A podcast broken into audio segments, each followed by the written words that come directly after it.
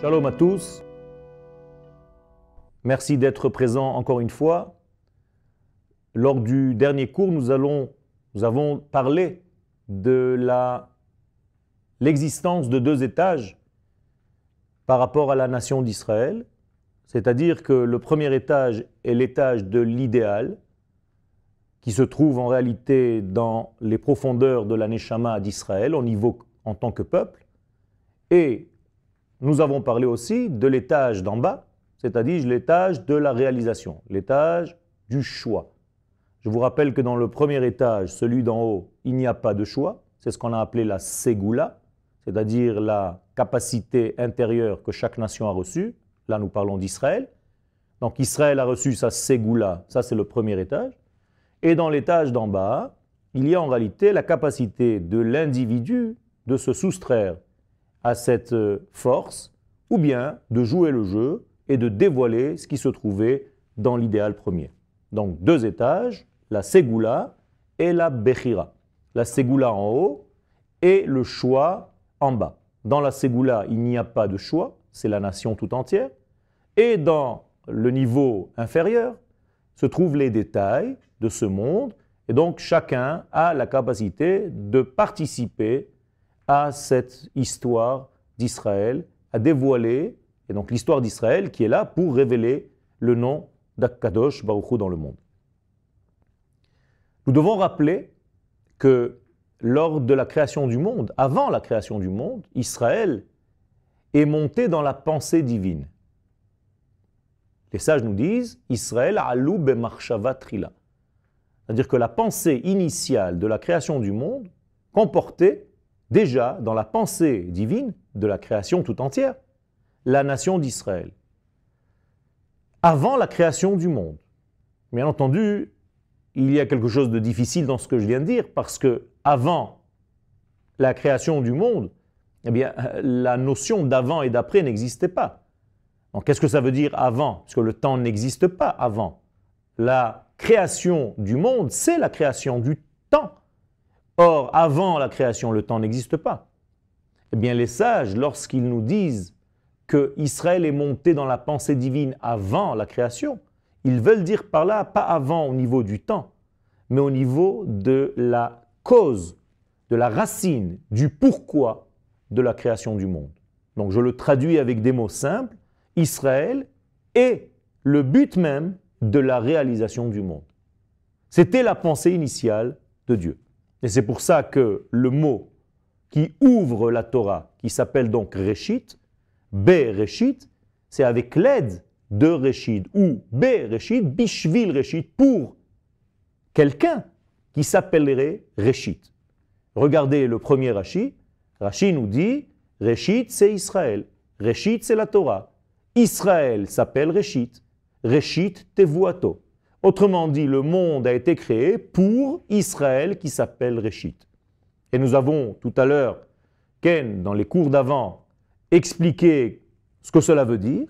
Mais tout simplement, je le rappelle maintenant, c'est que le monde doit prendre en compte que la lumière divine passe obligatoirement par ce vecteur qui s'appelle Israël pour se dévoiler au monde entier. Et donc, par le biais d'Israël, Bishvil Israël, en hébreu, le mot shvil ne veut pas dire seulement pour quelqu'un, mais bishvil, ba shvil. Shvil en hébreu étant un chemin emprunté, donc ba shvil chez l'Israël, par le chemin qui s'appelle Israël.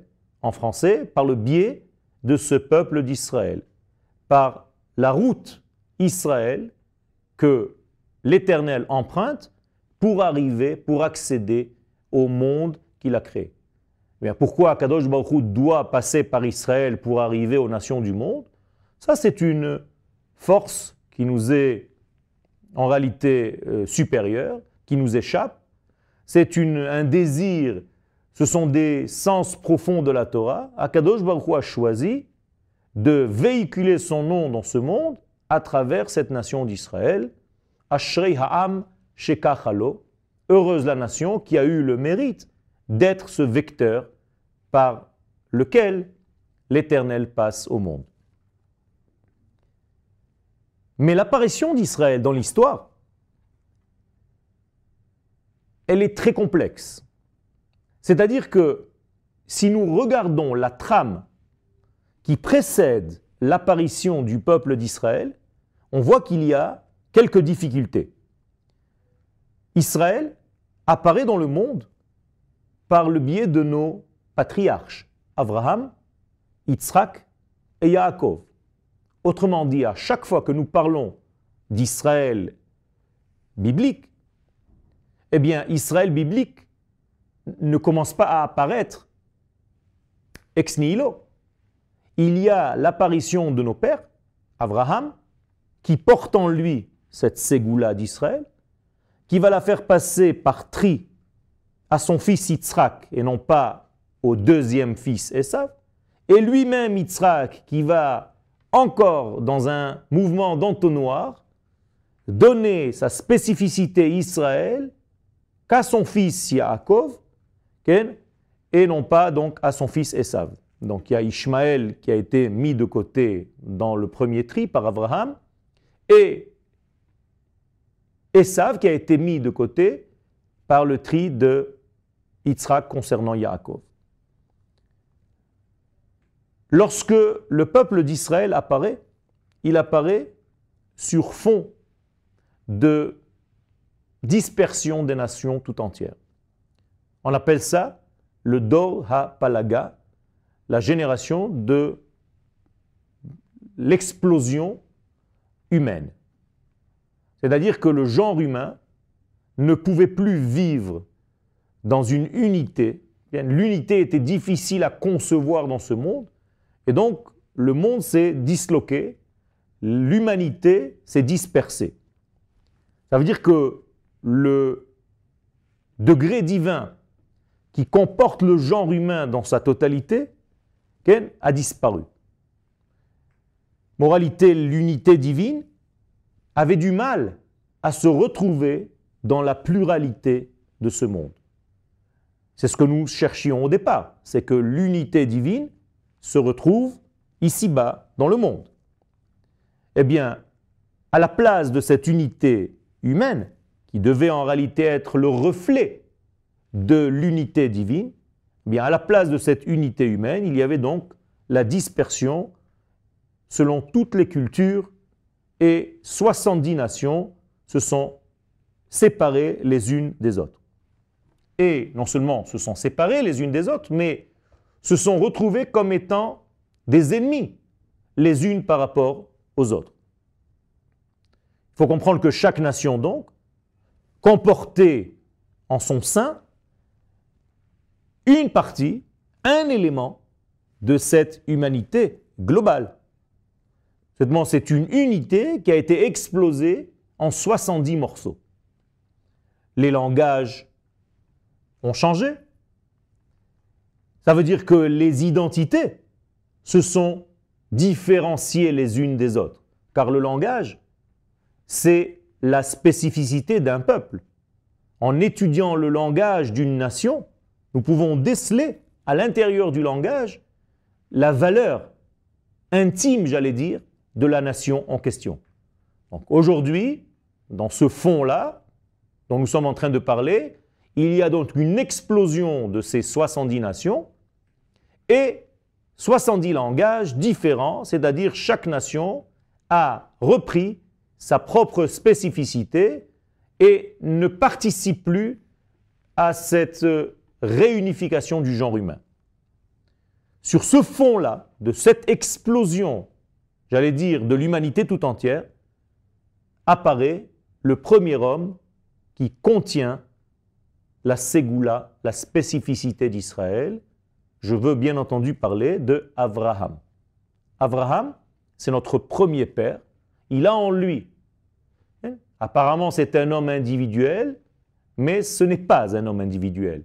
C'est un homme qui contient en lui la racine d'Israël tout entier, c'est-à-dire la racine de la nation tout entière.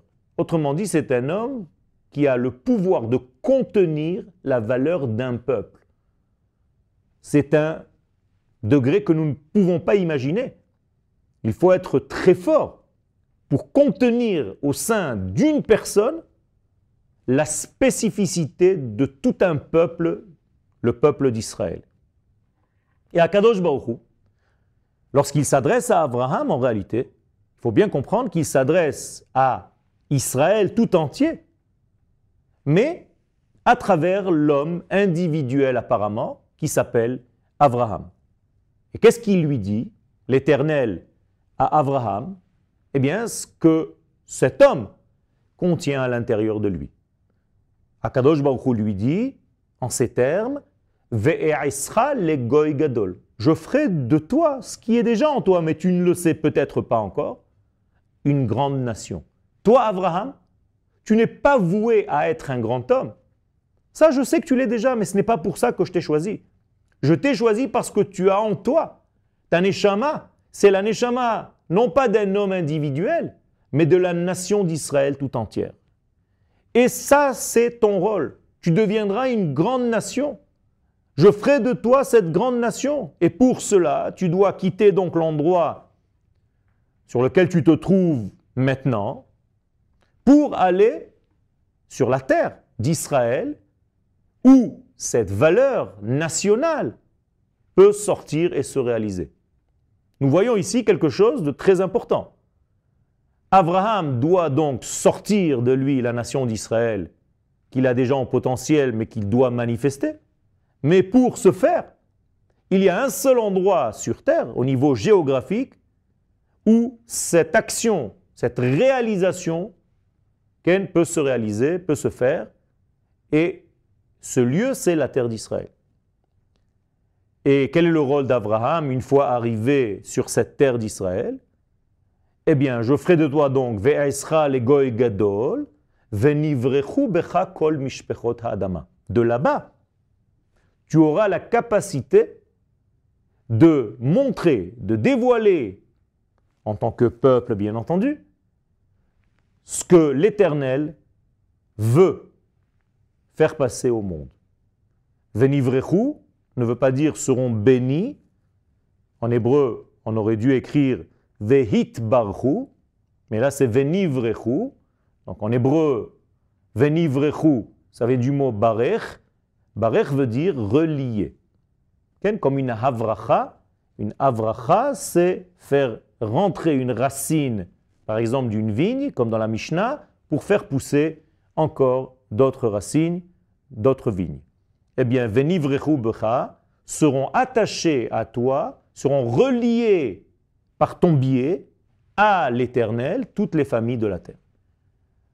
Avec des mots simples, lorsque Abraham quittera la terre sur laquelle il se trouve pour l'instant pour rejoindre le seul lieu sur la planète Terre qui puisse être le lieu révélateur de la nation d'Israël, eh bien sur ce lieu-là se révélera la nation d'Israël tout entière en tant que telle, sortie de cet homme-là, et pourra être le lien, le trait d'union entre toutes les familles de la terre et l'éternel Akadosh Baruch Et donc, le rôle d'Abraham se dessine immédiatement devant nos yeux, c'est de faire en sorte que toute l'explosion du genre humain, des nations du monde, eh bien, retrouve son unité. Et cette unité-là, du monde entier, par rapport à l'élément col, j'allais dire, Israël, retrouvera donc l'unité divine, l'unité d'abord des nations du monde, l'entité, le shalom, donc l'unité, pour arriver à ce degré du dévoilement de l'unité divine.